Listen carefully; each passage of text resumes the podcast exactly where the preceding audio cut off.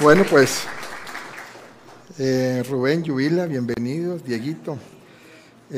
hace tres semanas les comentaba cuando celebramos el, aniversario 11 que en la primera reunión fuimos nueve personas las que empezamos este ministerio y entre esas nueve estaban ellos. Estaban Rubén, Yubila, estaba su hija, su hermana también. Entonces es un, gozo que estén hoy aquí con nosotros. Eh, bueno, quiero, quiero empezar haciendo una pregunta. Y es, eh, tú después de que recibiste a Cristo, algunos hace meses, otros hace algunos años, otros puede que llevan muchos años de haber recibido a Cristo, pero quiero preguntarles cómo están hoy tus pensamientos. ¿Cuál es tu mentalidad? Porque me imagino que es diferente. Es diferente a la que teníamos antes de recibir a Cristo, ¿cierto?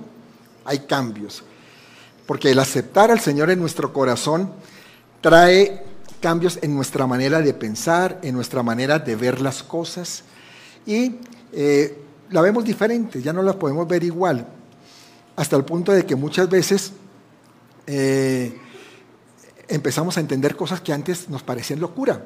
Por algo la palabra dice que para el hombre espiritual las cosas de Dios son locura. Y para Dios, por ejemplo, hay algo que es que hay que entender, las cosas inician en el final y no por el principio. Y ustedes me dirán, ¿de qué está hablando? ¿Por qué nos está diciendo eso? Pues Dios primeramente diseña en la mente. Y, dice, y es un diseño completo, no hace un diseño a medias. Él tiene un diseño hecho. Y ya cuando tiene todo el panorama listo, entonces ya lo echa a andar.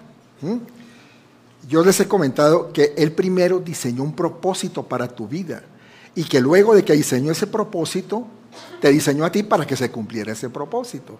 ¿Te das cuenta? Primero hizo un final, hizo un propósito y luego te hizo a ti para cumplir ese propósito.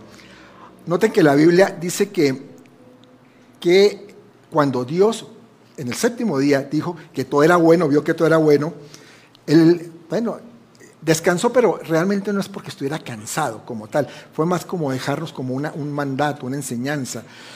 Pero él se fue al final a ver todo, a ver toda la, todo el panorama, toda la, toda la, la película, ¿no?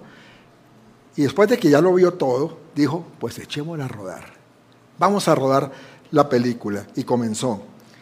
Entonces, el principio viene eh, después que el final. Él ya tenía la película y después fue que le echó a rodar. Entendiendo esto, tú empiezas a comenzar a tener una mentalidad de reino. Y eso es lo que yo quiero pues platicarles hoy, de una mentalidad de reino. ¿Qué es tener una mentalidad de reino? Vamos a Lucas 19:10, que dice, dice, porque el Hijo del Hombre vino a buscar y a salvar lo que se había perdido. Y podríamos preguntar, ¿qué se perdió? ¿Qué se perdió? Si algo se pierde, nos dice un par de cosas. En primer lugar, es que antes no estaba perdido, ¿cierto? Existía y no estaba perdido. Y en segundo lugar, eh, es que no ha sido encontrado. En algún lugar tiene que estar, pero no ha sido encontrado. ¿Me siguen? Si algo se perdió es porque ya existía. Entonces tenemos que irnos a lo que ya era. Hay que ir allá. ¿Qué, era, qué, es lo que era? Yo no puedo decir, por ejemplo, uy, se me perdieron las llaves del Ferrari, si nunca he tenido un Ferrari, ¿cierto? Se me pierde lo que ya tenía, lo que ya era. En Génesis se habla de un hombre concebido a la semejanza de Dios. Y en el capítulo 3 nos habla de una serpiente astuta que viene a cambiar un poco la terminología de las cosas, porque lo cierto es que toda mentira surge de una verdad. Para que me entiendan, yo no puedo decir que eso es una mentira si no existiera una verdad. Tiene que haber una verdad para que haya una mentira, ¿correcto? Entonces toda mentira sale de una, o tiene que haber, tiene que partir de una verdad. Y entonces lo que pasa es que se va torciendo la verdad. Y luego Dios dice, les dijo, ah, dijo, dijo, dijo la serpiente, con que Dios les dijo que iban a ser como Él. Ah, o sea, estaba partiendo una verdad, pero la estaba torciendo, ¿no? Y el asunto es que, aquí dice la serpiente que iban a ser como Él, pero el asunto es que ya eran, ya eran como Él. Adán y Eva fueron creados a imagen y semejanza de Dios. Entonces lo que el enemigo quiere es despojarte de aquello a lo cual tú ya tienes acceso, a lo que te pertenece. Porque si ya no tienes acceso a ello, a eso que te pertenece, es como cuando como la gente dice, mm, es que hay gente tremenda, dice, es que si yo no lo puedo tener, pues que él tampoco lo tenga, ¿cierto? Y eso fue lo que le pasó al diablo. Como ya no lo podía tener, entonces que tampoco el hombre lo tenga, ¿no? Sentía como envidia también de, de la imagen y semejanza de Dios, o sea, del ser humano. Y eso significa naturaleza caída del hombre. El, el, enemigo quería quitarle al hombre algo que ya tenía. Igualmente, pues eh, no puede perder, ya lo dije, algo que no tiene. La, la, única forma de perder algo es que ya lo tenga. Yo, yo quiero que esto me lo entiendan bien, porque tiene que quedar bien claro. Entonces, el enemigo le quiere robar el diseño al hombre. La imagen de Dios al hombre se la quiere robar. ¿Por qué cree que hoy en día estamos hablando de todo eso de identidad de género? Porque quiere que la gente pierda su identidad. Quiere robar esa identidad. Quiere que la pierda la, identidad del ser humano. ¿no? También le quiere robar al hombre, o le quiso robar al hombre que pensara como Dios, que fuera como Él, a imagen y semejanza, ¿no? Entonces se pueden perder, ahí, se perdieron tres cosas. Primero, la relación del hombre con Dios. Fue lo primero que se perdió. Segundo, la relación entre los seres humanos. Porque dijo, dijo Adán, la mujer que tú me diste, de una vez armó la bronca, ¿sí? Porque la otra no se iba a aguantar eso. Yo, este, ¿por qué no, ni me defiende ni nada, sino solamente me, me está echando al agua, ¿no? Y entonces empiezan los problemas entre la humanidad. Y en tercer lugar, también se pierde eh, lo que es la relación entre la humanidad o el hombre y la tierra. Es decir, que la tierra ya no le iba a responder como antes respondía. Y el hombre fue creado para señorear sobre la tierra, para ser amo y señor sobre la tierra. Entonces, todas estas tres cosas se tenían. Por eso fue que se pudieron perder. Por eso empecé diciéndole, uno no puede perder lo que no tiene. Y por eso es que también se pudieron recuperar. Cuando tú tienes algo perdido, lo puedes recuperar. El problema es que de pronto no exista, ya se perdió, se murió completamente, ¿no? Pero si está por ahí refundido, perdido, por ahí en algún lado, se puede recuperar. Eh, tú solo puedes encontrar lo que se perdió y solamente puedes perder tú lo que tenías. Y si lo recuperas, ¿qué pasa? Pues lo vuelves a tener, así de sencillo. ¿Estamos? Esto es sencillo, aparentemente es sencillo, pero es muy profundo lo que les estoy diciendo. Entonces, Cristo nos, nos, viene a llevar a un diseño original, a ese diseño que se había perdido, que el enemigo hizo que el hombre perdiera. Que era, eh, ¿y por qué se perdió? Por un alimento equivocado. Comió lo que no debía comer. ¿Se acuerdan que hace unos, un, tiempito hablamos de lo que el hombre come? ¿Sí se acuerdan? Que fíjate que estás comiendo, porque lo que tú comes te hace después ser lo que eres. Entonces, ¿cómo te estás alimentando? Y eh, eh, Adán pues comió el alimento equivocado y, y, ahí empezó a cambiar su concepto de cómo percibía a Dios. Y nosotros pues lo que tenemos es que volver a percibir a Dios como Él lo diseñó y eso fue lo que quiso venir a hacer Jesús discerniendo las cosas que son celestiales y las que son terrenales, no confundiéndolas. Y buscar que se conecten las cosas, las cosas de Dios con las cosas de, de la tierra, las que tenemos acá. Entonces hay cosas que son como, que a veces que son como una manifestación de lo de, lo de arriba, pero no son lo de arriba. Nos confundimos. Hay cosas que nos apuntan hacia lo verdadero, pero en sí mismo no es lo verdadero. Y por eso entonces la gente vive haciendo una cantidad de ideas en su mente y en su cabeza pensando que, están dando en verdades, cuando no, no, es, no es cierto. Por ejemplo, la gente se mete en idolatría porque piensa que ese es el camino y que eso es lo correcto. Como le sucedió al pueblo de Israel, que en el, en el desierto, pensando que como esto es lo celestial, entonces sacamos una imagen y eso, en eso se la pasaba al hombre haciendo, imágenes en la tierra de lo que hay en el cielo. Y termina adorándolas. Porque son verdades distorsionadas. Y piensan que ahí está Dios, que se está buscando a Dios. Yo me acuerdo de una empleada que tuvimos hace años, que yo le dije, le pregunté, le dije, bueno, ¿y cómo, cómo está su relación con Dios? Oh, no, perfecto. Muy bien, porque yo con San Juditas Tadeo, todo. Entonces, ¿se dan cuenta la gente cómo se distorsiona? Mire esa confusión. Dios con San Judas Tadeo, con una idolatría. Porque están perdidos. No han, encontrado lo que. no ha sido encontrado ese que está perdido. Entonces, para entender esto, vamos a hablar de la mente. Porque, a ver cómo pienso. Por eso entré preguntándoles cómo pensamos ahora. Pero también hay otras cosas que recibimos, ¿no? Pero no somos conscientes que están ahí. Vamos recibiendo información y a veces vamos acumulando. Miren, la mentalidad caracteriza a una persona, ¿sí o no? Tú hablas con una persona y ves cómo, cómo está hablando, qué piensa, entonces lo vas caracterizando. Vas diciendo, ah, es que esta persona es así, ¿no? Así como la cultura caracteriza a un pueblo. Cuando uno ve una cultura en particular, dice, ah, es que estos son de allá. Según el lente que tienes delante de tus ojos, así tú ves las cosas. ¿Cómo están tus lentes? ¿Cómo estás viendo las cosas? O a los pies de quién nos hemos sentado para aprender cosas, ¿no? Porque el mundo y, y sus enseñanzas te siembran un cúmulo de información para que veas el mundo a la manera del mundo. ¿Mm?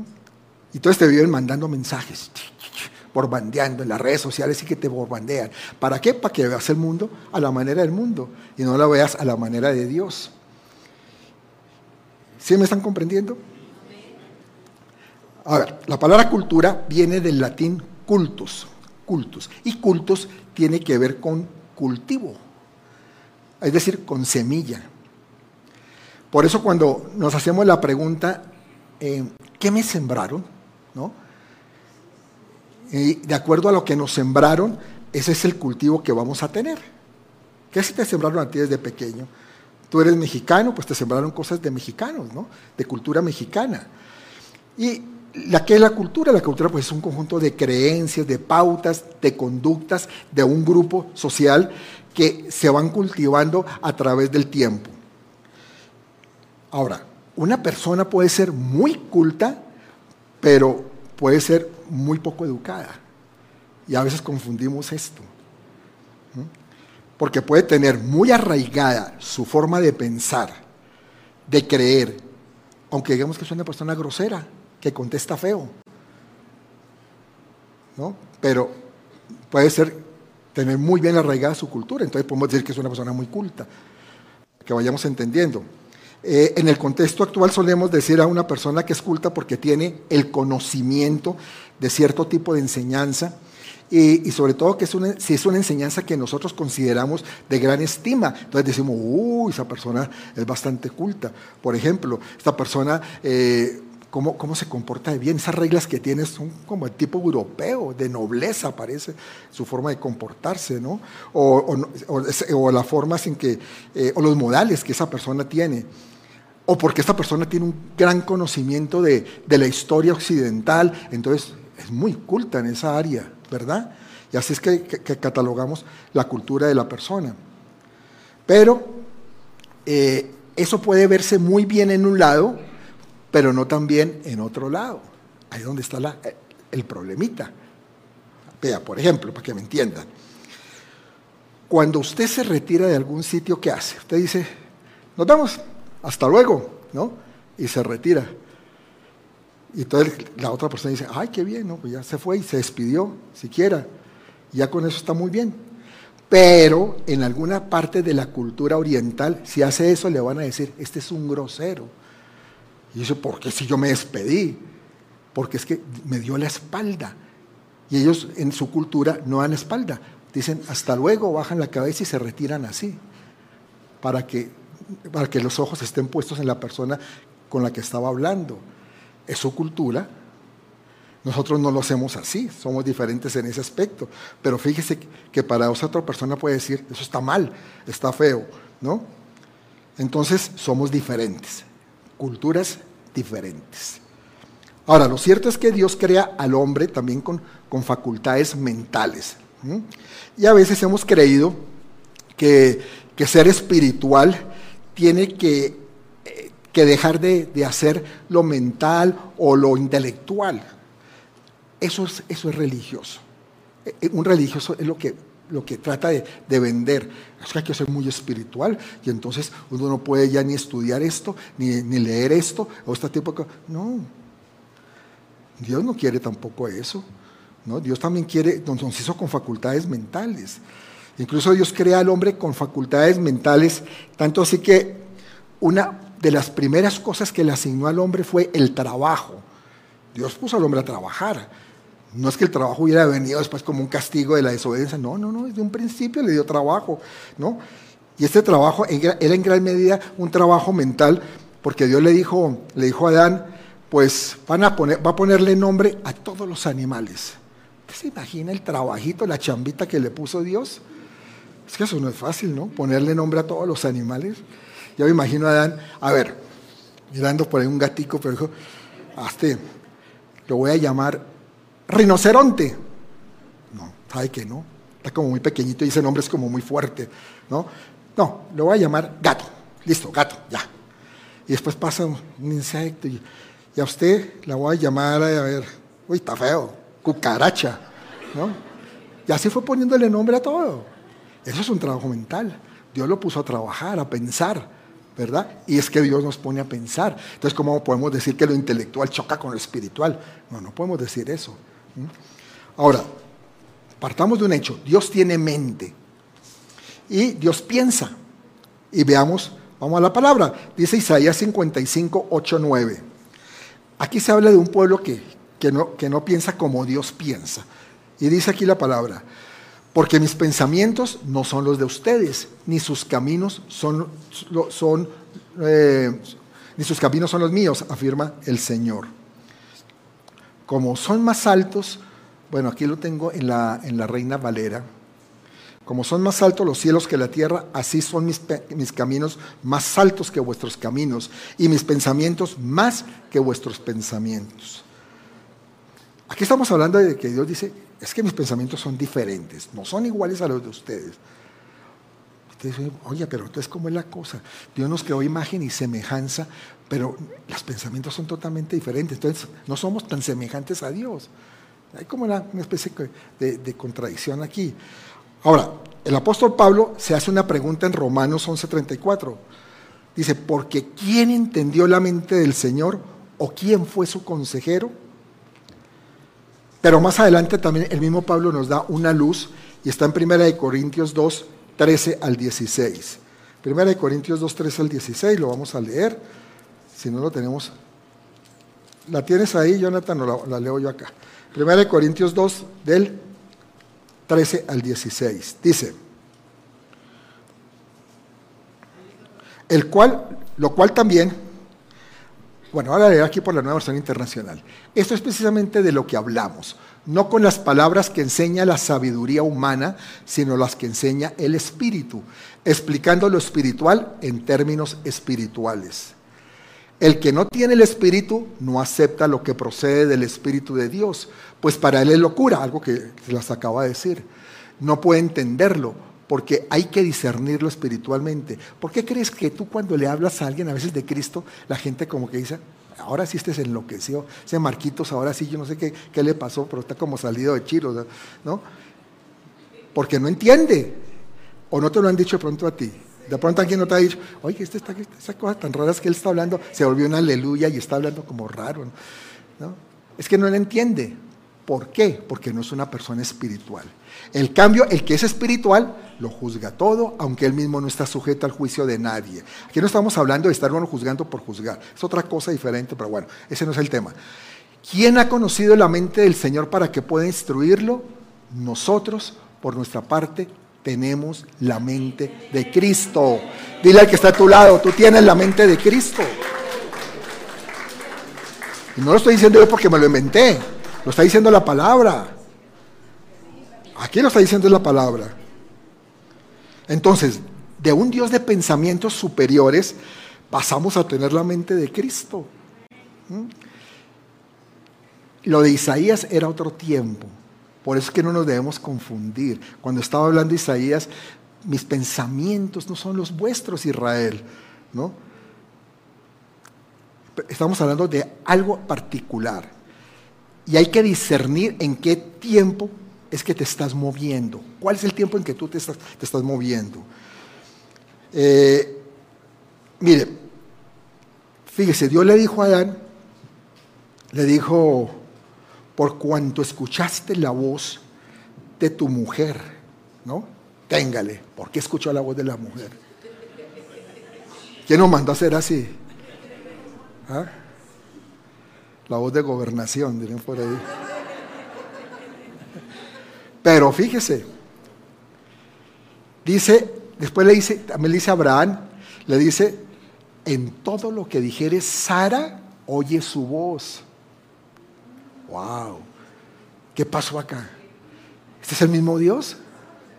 Primero que no, que no escucha a la mujer y ahora que escuchen todo a Sara, le dice al otro. No, no es que Dios se contradiga. Es que son tiempos y circunstancias diferentes. Y eso tenemos que entenderlo en una mentalidad de reino. La mente de Cristo que tú tienes nos lleva a pensar diferente. Y dentro de la eternidad que Dios se mueve, porque Dios se mueve en la eternidad va y viene, va y viene. Entonces hay que entender eso. No podemos por eso generalizar de esa manera. Entonces debes entender algo. Lo que pienso está conectado con lo que hago, ¿verdad? Pero también con lo que soy. No solo con lo que hago, también con lo que yo soy. Proverbios 23, 7 en su primera parte dice, porque ¿cuál es su, cuál, cuál es su pensamiento? en su corazón, tal es Él. Entonces, según pienso, pues yo soy, soy, soy una persona que piensa de esta manera. Tú puedes tener en algún momento entre como una especie de incongruencia entre lo que piensas y lo que haces, porque eso yo creo que a todos nos sucede. Pero eventualmente se va a manifestar es lo que es, lo que realmente eres. A ver, por ejemplo, para que me entiendan, Puedo de pronto tener un momento de enfado y ofender sin justificación a alguien. Pero yo pienso que no debo ser así. La palabra me dice que no actúe de esa manera, ¿cierto? Y sin embargo lo hice. Y digo, bueno, yo sabía que tenía que tener dominio propio y no lo tuve. Y siempre, y, si así siempre me comporto, entonces estoy siendo, no estoy siendo nada congruente con lo que pienso, con lo que digo y con lo que hago. Hago cosas diferentes. Eso no es lo que soy entonces. Y eso aplica en muchas, en muchas situaciones. Por eso es importante, es muy importante que sea el Espíritu el que gobierne tu vida y no tu carne. Porque tu carne, ¿qué pasa?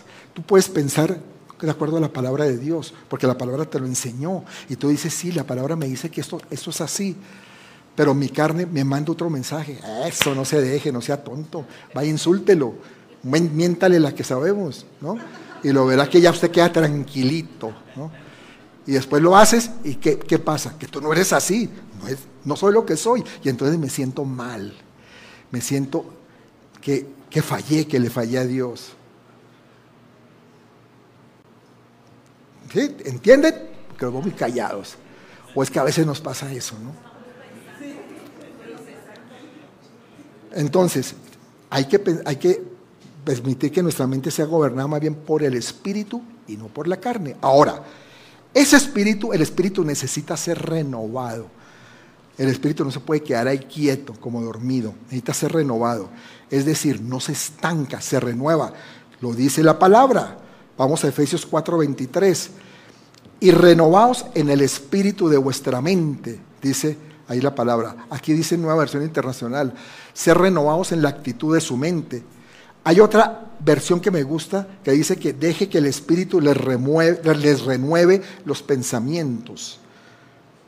¿Te das cuenta? El espíritu ahorita está renovándose. Y yo te pregunto, ¿alguna vez te has encontrado en que, en que piensas de una forma y que a la fuerza obras de otra manera? A mí me ha pasado, por lo menos, no sé ustedes. ¿Y sabe qué pasa cuando sucede eso? Que eso es desgastante, ¿no? Que eso es como también frustrante y que tarde o temprano ya no puedes con eso. Dice, ya no más estoy cansado de esto. Eso es lo que sucede con el pecado, por ejemplo. Que tú sabes que no es bueno. Y entonces luchas contra eso y te desgasta porque vuelves y caes. Terminas haciendo lo que no querías hacer. Y ahí es donde necesitamos la renovación del espíritu, que el espíritu sea renovado. Renunciar a ser odres viejos para convertirnos en odres nuevos. Lo hablamos hace como tres semanas. Nos renovamos en odres nuevos para tomar lo nuevo de Dios, que al fin de cuentas lo nuevo de Dios y lo viejo de Dios es eterno. Es eterno. Entonces, no es que sea más viejo o más nuevo en sí, porque es eterno realmente. Simplemente se trata del momento en que te encuentras con esa verdad. Una verdad que para algunos es más viejo, pero para otros es nuevo. ¿Me estás entendiendo? La palabra es eterna, pero de pronto hay una verdad que se te revela, porque tu mente, tu, tu, espíritu está siendo renovado y entonces empiezas a discernirlo espiritualmente y dices, wow, entendí esto y esto es para mi vida y ahora ya entiendo quién soy. Soy un hijo de Dios. Te cayó la revelación y durante años pudiste haberse recibido a Cristo y no entender por qué eras un hijo de Dios. Y entonces vino a tu mente algo que ya existía, que ya era, pero en ese momento apareció para ti. ¿Mm? Entonces viene a ser impactante en tu vida y para ti es un vino nuevo. ¿Me entiendes?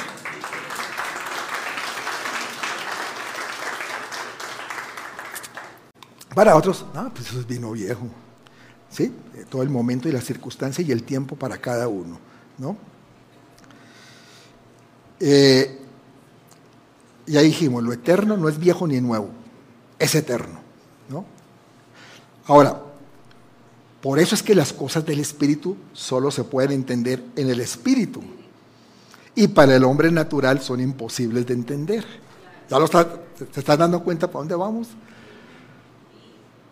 La diferencia de mentalidad que empieza a venir a tu vida cuando tú empiezas a caminar con Cristo por tener la mente de Cristo. Recuerdan que, en una enseñanza hace poco también dijimos que nadie puede colocar vino nuevo en odre viejo. ¿Por qué? ¿Qué pasa? El recipiente se rompe, se daña y se pierde ese vino. Y cuando alguien no ha probado de, del vino nuevo, pues no sabe lo que se ha perdido, porque no lo ha probado, ¿no? Y entonces dice, no, es que el vino viejo es mejor. ¿Para qué? Ese viejito está, está rico, ¿no? Entonces hay que echar vino nuevo en recipiente de cuero nuevo. Y yo te pregunto, ¿cuál es tu recipiente? Porque el odre eres tú, tú eres el odre. ¿Te quedaste en un odre viejo o eres un odre nuevo? ¿Cuál es ese recipiente? Para recibir el, el vino nuevo, ¿no? Miren, entendamos algo, hay vino nuevo hay vino viejo, pero también hay otro vino. Vino añejo. Y el añejo es bueno. ¿no? El que se mantiene siempre y hace lo eterno. Eso es lo eterno. Nunca se hace viejo. Y el vino añejo es como ese eterno, ¿no? Permanece, permanece. Es decir, hay principios que no van a cambiar, permanecen, permanecen. Hay olas del Espíritu, eso sí, hay moveres del Espíritu Santo, movimientos que Dios tiene para alguna época determinada o para algún tiempo, pero hay cosas que son eternas, que ahí permanecen. Y pueda, y pueda que se renueven, puedan que vinieron en una ola hace cinco siglos y fue tremendo, y pueda que vuelvan en una ola ahora pero es vino nuevo. Viene dentro de lo añejo, pero es nuevo. Y entonces impacta, trae cambios. ¿Mm? ¿Sí están entendiendo? ¿O esto está muy enredado? ¿no? Yo quiero que ustedes sean una, iglesia inteligente. Eso es lo que a mí me gusta, que hay una iglesia inteligente, una iglesia con mentalidad de reino, que diga, es que yo pienso como el rey, ¿sí? Porque yo soy un hijo del rey. Amén.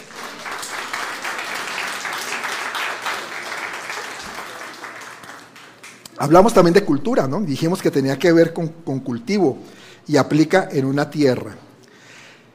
Pero cuando es algo de Dios, aplica en todo lugar. Aquí ya no es que porque sea oriental, porque sea occidental, no, simplemente es el mismo Cristo en la vida de una persona. Esta mañana veíamos, veíamos rápidamente un testimonio de el hijo de un fundador de Hamas que se convirtió al cristianismo. Tuvo la revelación de Jesús y se convirtió. Y él decía, yo sé que me van, me, han odiado, me han despreciado, han pensado que soy el traidor más grande, pero yo simplemente conocí la verdad y me di cuenta que andaba en una mentira, que eso era un engaño, que el Islam es un engaño, que el único Dios verdadero es el Dios de Israel, lo dijo él. Y es Jesús es mi rey.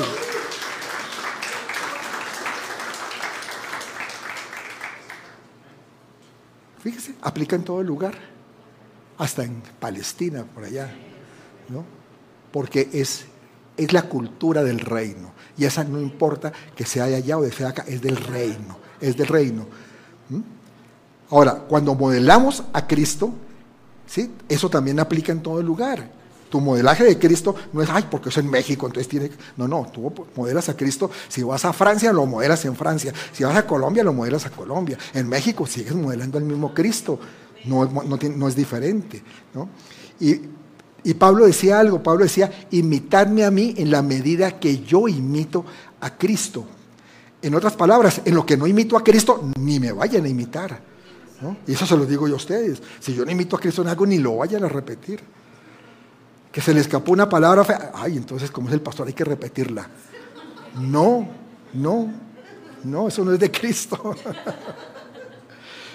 Pero lo que sí debemos de tener claro es que Cristo tenía una mentalidad de reino.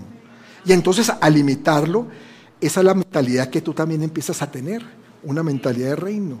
Y es una mentalidad de andar en la verdad, lo que le pasó a este jamás, a este hombre. Empezó a andar en la verdad. Antes sabía que no andaba en la verdad, lo entendió espiritualmente, lo discernió en el espíritu. ¿no? Y la verdad supera a la realidad, está por encima de la realidad. Y la verdad es la palabra de Dios, que está por encima de la realidad que tú estás viviendo.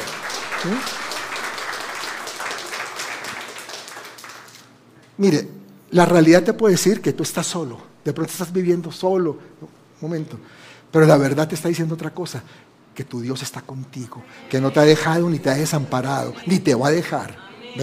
Y la verdad está por encima de la realidad. Ahora, Dios es verdad. Y lo grave es que los hombres han querido sacar a Dios de la educación. En otras palabras, sacar la verdad de la educación. Es que sacar a Dios de la educación es sacar la verdad de la educación. Entonces, se puede decir que la educación que se está dando es verdad. ¿Cierto que no? no? es una educación que sea verdad. No, es una malformación ideológica. Hoy en día eh, lo que la gente quiere es establecer pautas o políticas basadas en opiniones. Yo como pienso que eso es así, ¿no? Pero debes entender algo, las opiniones no tienen fundamento. No tienen fundamento. Simplemente son opiniones o formas de pensar que adoptan eh, las personas. Por eso es que las sociedades hoy en día se mueven en el relativismo. Ah, eso es relativo, depende cómo lo veas. Si lo ves así, perfecto, pues así es. Ah, que quieres ser un, un, gato, perfecto, eso es relativo. Si quieres ser un gato, pues eres un gato. ¿Qué problema hay? ¿No? ¿Y todo por qué? Porque no nos enseñaron verdades, sino hechos u opiniones. Yo opino, entonces así es. Y esa es la verdad, porque yo lo opiné, ¿no? Sin ningún fundamento. Qué tremendo, ¿no? Cuando yo no tengo la mente de Cristo y esa mentalidad del reino, pues no he sido enseñado en la verdad. Y por eso me cuesta creerla. Me cuesta creerla. Y pienso que se trata de algo relativo, de una opinión. A mí persona, alguna vez una persona llegó y me dijo, estábamos teniendo como un debate ahí y, yo, hablándole del Señor y me dijo, ¿sabe qué? no tiene sentido. Esa es su opinión, yo tengo la mía. Y dije, ¿mi opinión? Es que no es la mía. Esa no es mi opinión. Eso es lo que dice Dios. Esa es su verdad. Está en su palabra. Yo simplemente estoy hablando lo que dice la palabra. Pero no es mi opinión. Entonces no me puede comparar decir que es mi opinión con la opinión de él. Pero bueno, así, así la gente lo cree, ¿no? Y, el hecho es que eh, entonces eh, cuesta trabajo discernir lo verdadero de lo falso. Y entonces la gente lleva más bien una, opinión sometida a, lo que es un criterio humano, un pensamiento humano, un humanismo. Y la depravación del hombre va por ahí, porque no reconocieron a Dios y no reconocieron su verdad. Y entonces, ¿qué pasó? Que al no reconocerlo, Dios lo somete a cosas vergonzosas. Lo dice la palabra, Romanos 1.28 dice, y como ellos no aprobaron tener en cuenta a Dios, Dios los entregó a una mente reprobada para hacer cosas que no convienen. Por eso la gente se pierde, mis amados. La gente se pierde por no haber sido enseñado en la verdad.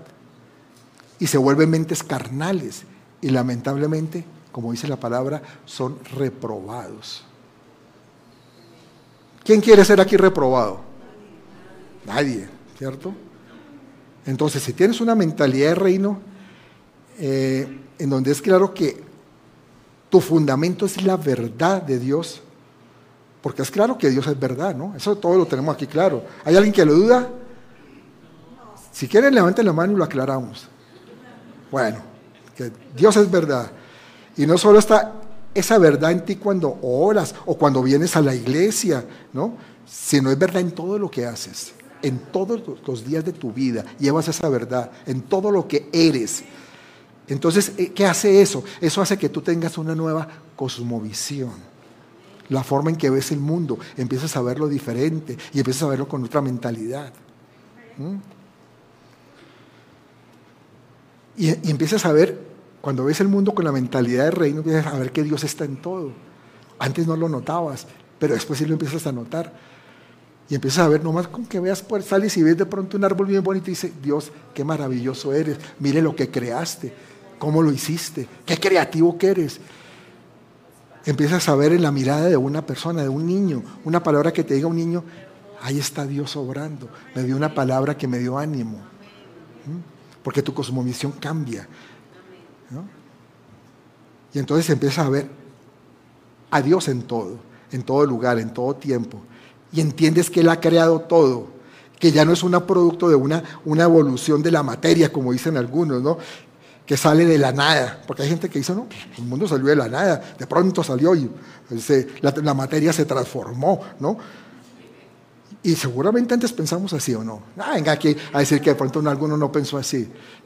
Yo creo que muchos nos cuestionamos antes de conocer a Dios, ¿y cómo es esto de la creación? A ver, ¿cómo pudo llegar el ser humano a estar en esta tierra? ¿Cómo se creó la tierra? Y empieza uno a, pensar en toda esa cantidad de cosas, y como le meten a una información, hay libros de todo, te dice, claro, la materia no se crea, la materia se transforma, la materia evolucionó, y empieza una cantidad de ideas locas ahí que, que, que, te empiezan a, a, dar una manera de pensar que no es la correcta, que no es la verdad, ¿no?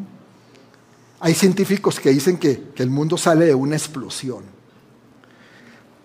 ¿Y saben qué creo yo? Que tienen razón. Porque cuando Dios dijo, y lo cantamos ahora, ahora lo cantamos, cuando Dios dijo, sea la luz, es decir, cuando salió la voz de Dios, hubo una explosión y hubo una expansión que no ha parado todavía. seguimos expandiéndonos. Dios explotó todo con la creación. Ah, es que la física es hermosa. La verdad, yo estudié ingeniería y, no era tan bueno para la física, les cuento aquí, pero es hermosa. Si, si usted pudiera ir más rápido que la luz, entonces, ¿sabe qué lograría? Se adelanta en el tiempo. Mateo 5:14 dice, vosotros, mira que está a tu lado y dile, tú, vosotros o tú eres la luz del mundo. Una ciudad sentada sobre un monte no se puede esconder. Hmm. Y al ser la luz, lo que Dios nos está dando es la capacidad de trascender en el tiempo. Y en el espacio también. Para que te muevas en la eternidad. Eso es increíble, pero la verdad. Imagínense, la luz trasciende el tiempo, la velocidad de la luz. Y si tú eres la luz, pues tú puedes trascender el tiempo. Estamos hablando del mundo espiritual. ¿no? Y el espacio para que te muevas en la eternidad. Pero es que hay sabiduría que es del espíritu. Esto es sabiduría del espíritu, pero tú a veces la quieres relegar en lo natural, la quieres encajonar, ¿no? En tu mente natural y solo la puedes comprender con una mentalidad de reino. Por eso es que me interesa que ustedes tengan mentalidad de reino. Con la mente de Cristo que tú tienes, que ya la tienes. Esa no se te ha perdido. La tiene de pronto sí refundida. Algunos la tienen refundida, pero no perdida. Tú tienes la mente de Cristo porque lo dice la palabra. La palabra dice que cuando tú recibiste al Señor, recibiste la mente de Cristo.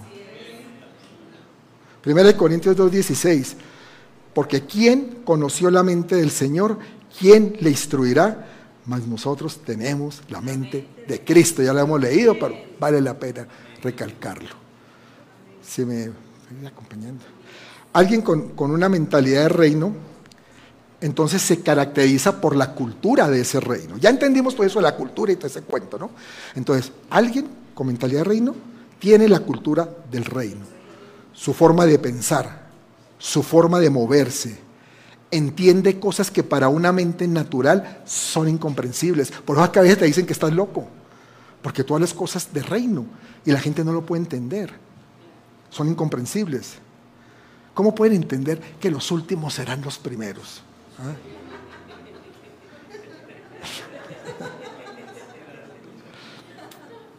Y también entienden que todo lo que Dios hizo es bueno, empezamos a entender eso como cuando el séptimo día de la creación que, dijimos que Dios vio que todo era bueno y que echó a andar todo esto y trascendió en el tiempo, en la eternidad. Y el Señor te vio, cuando echó a rodar la película, te vio a ti aquí sentado. Ya te estaba viendo. Yo sé que mi hijo va a estar escuchando una palabra que le pueda romper el coco. ¿Sí? Miles de años después y vio que hay una generación para este tiempo que tiene que andar, que tiene que moverse, que va a hacer que todo esto funcione. Y algunos me preguntan, oiga, pero Dios sí sabía, cuando creó al hombre, sabía que el hombre iba a pecar. Dios solo sabe todo, sabía que iba a pecar. Y entonces, ¿para qué hizo al hombre? Bueno, Dios lo sabía, no quiso que el hombre pecara. No lo diseñó para que pecara. No lo puso como el guion de la película. Lo que pasa es que el actor se salió del, libreto. Y entonces estaba, estaba Dios viendo con, su hijo, Jesús la película, ¿no? La estaba viendo y, y en pronto el hijo le dice, le dice, o Dios dijo, ¡ay! La regó. Allá este hombre la regó. Y el hijo le dice, no te preocupes, padre echa a rodar la película, que en su momento me envías a mí y yo arreglo ese problemita de la regada del hombre. Que siga rodando la película, que eso tiene arreglo, le dijo Jesús, y yo lo voy a hacer. Y la película siguió y tú estás aquí porque la película siguió. Jesús dijo algo, algo que hay que entenderlo muy bien. Dijo, mi reino no es de este mundo, pero afecta a este mundo. También, también dijo cosas, que por eso digo que a veces por eso la gente dice que somos locos. También dijo cosas como que el mayor sea el menor y el servidor de todos. Que hay mayor bendición en dar que en recibir. Y eso mucha gente no lo puede comprender. Y es que es una bendición el dar. Porque, ¿saben por qué es una bendición? Porque el que da significa que tiene, que ha sido bendecido. Entonces Dios provee para que tengas para dar. Dios no provee para que tú acumules, porque ahí se puede cortar el chorro. Dios provee para que tú des. ¿Sí lo comprendes? Eso es mentalidad de reino. A la mentalidad finita y natural del hombre le parece que es mejor recibir. Ah, no, es que es más rico que a mí me den, ¿no? Y, hay gente que quiere que, deme todo, deme, deme, deme. Pero, pero guarda en lo corruptible pero el que guarda en lo incorruptible entiende que eso nunca se detiene. Miren, eso es como tener una fuente y un pozo. Hay gente que prefiere el pozo. Dice, no, pues que el pocito le saco agua y bien rica que está el agua. Y le saca el agua hasta que el pozo se seca. Pero hay gente que dice, yo me voy por la fuente, porque la fuente no para la fuente sigue brotando. Y le saco y le saco y sigue saliendo, sigue saliendo, ¿no? El pozo se seca, la fuente no. La fuente se renueva. ¿Me comprenden? Por eso es que Jesús es la fuente de agua viva. Nunca se seca. Démosles aplauso al Señor.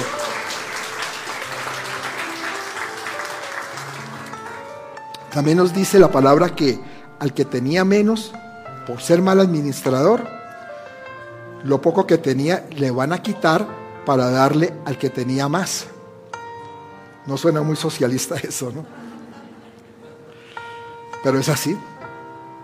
Cuando se reparten los talentos, al que multiplicó el talento, el Señor le dijo, ese sí entiende que hay que multiplicar, ese lo comprendió quítele a ese que le enterró, tráigalo para acá y déselo a este que este sí lo sabe multiplicar. Este sí me lo pone a producir. ¿Sí? Mentalidad de reino. Cuando tú lo comprendes, empiezas a tener mentalidad de reino. hay, hay ciertas cosas que Dios dice que nos cuesta entender. ¿Y saben por qué? Porque hay áreas que, hay áreas que todavía hay en tu vida que necesitan ser restauradas. Por eso te cuesta comprender ciertas cosas. Por eso hay veces que puedo pretender entender algo, pero no puedo ocultar cosas que aún eh, están en mi corazón, que aún están ahí, que han sido parte de mi personalidad. Porque tarde o temprano mis caminos, mi mente y mis obras, lo que hago, hablan del corazón y me van a delatar. Yo puedo decir que, estoy muy bien en algo, ¿no? Es que yo estoy muy bien en esto. Y en el fondo hay algo que todavía está muy mal y va a salir tarde o temprano de ti. Dios ve la mente y ve el corazón. La mente traza caminos, pero el corazón impulsa las obras, lo que vas a hacer.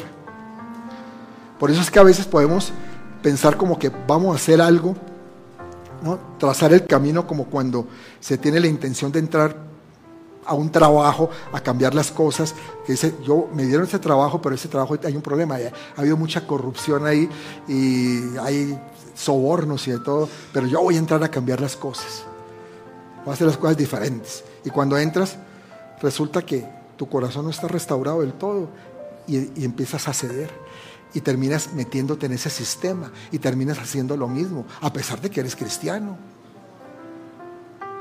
Te dejas absorber por el medio.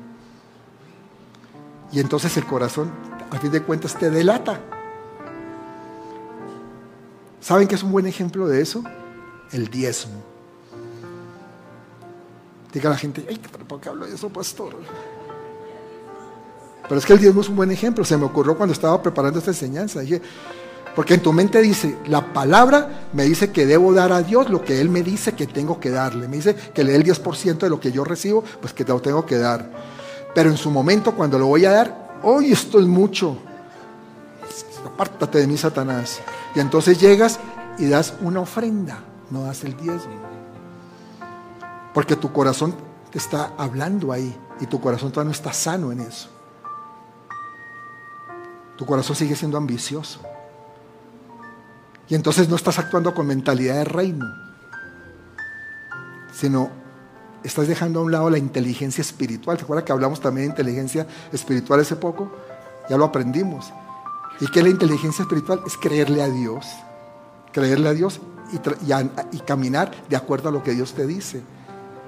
Aunque eso parezca absurdo, porque muchas veces las cosas de Dios parecen absurdos. Hay mucha gente que el diezmo le parece absurdo. Y entonces eh, eh, empiezan a buscarle la manera de justificar. En el Nuevo Testamento no estaban hablando del diezmo, claro que el Nuevo Testamento también habla del diezmo, pero tratan de decir que no, eso era del antiguo pacto, ya el nuevo pacto no es. Bueno, Dios es eterno, no ha cambiado en eso. ¿Mm? Pero siempre hay luchas, hay muchas luchas con las cosas de Dios.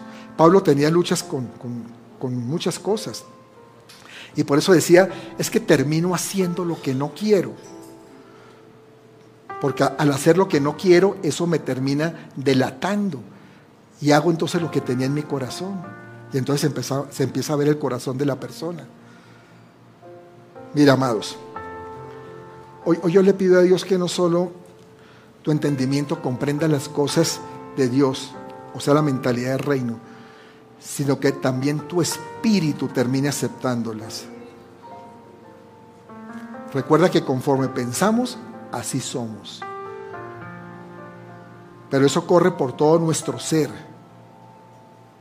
Y a fin de cuentas lo que estamos haciendo, eso es lo que nos va a terminar delatando. Por eso pidamos a Dios no solo que, que pensemos bien, sino también que hagamos bien, que seamos bien. Pensar, hacer y ser. Para estar en congruencia que seamos de una sola pieza. Lo que pensamos, lo que sentimos, lo que hacemos, que entren en una coordinación todas esas, áreas. Y no es solo un conocimiento bíblico. Incluso a veces no es solo tampoco una revelación, porque bueno, nos cae la revelación, pero no es solo una revelación. O la última ola del mover de Dios. Sino es un diseño completo del obrar en todo nuestro ser y que podamos operar de acuerdo o conforme a la nueva naturaleza, ese odre nuevo, que ya no es obrar en la carne, sino en el espíritu. Vamos a ponernos de pie.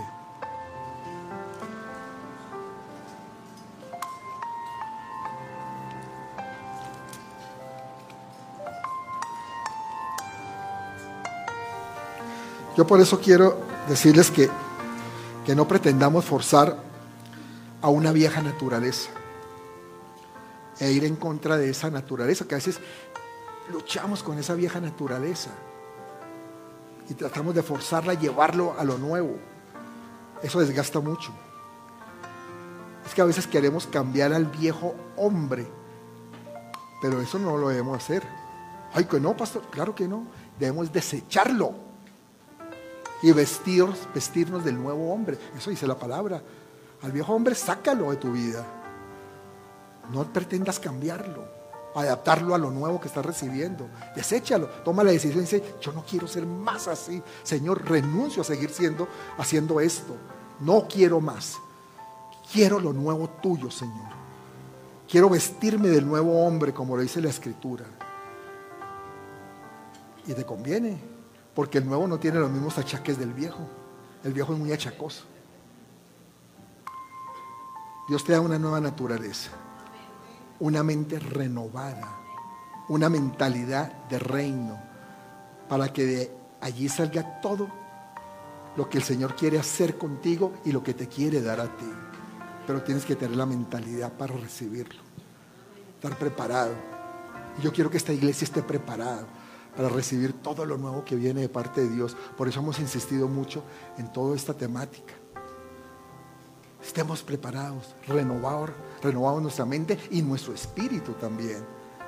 Renovarse, renovarse. Para que podamos ver las maravillas de Dios en nuestra vida. Pero esta no la vas a poder ver con una mente carnal. La vas a ver con una mente mm, espiritual. Una mentalidad de reino. Por eso le vamos a pedir al Espíritu Santo que nos, que nos llene, que nos renueve, que venga en nuestra vida, que nos ayude, porque a veces es que luchamos demasiado con toda esa información que tenemos en nuestra mente y nos cuesta trabajo a veces soltar. Pero el Espíritu Santo te puede ayudar en esto. Digámosle, ven Espíritu, ven, ven Espíritu.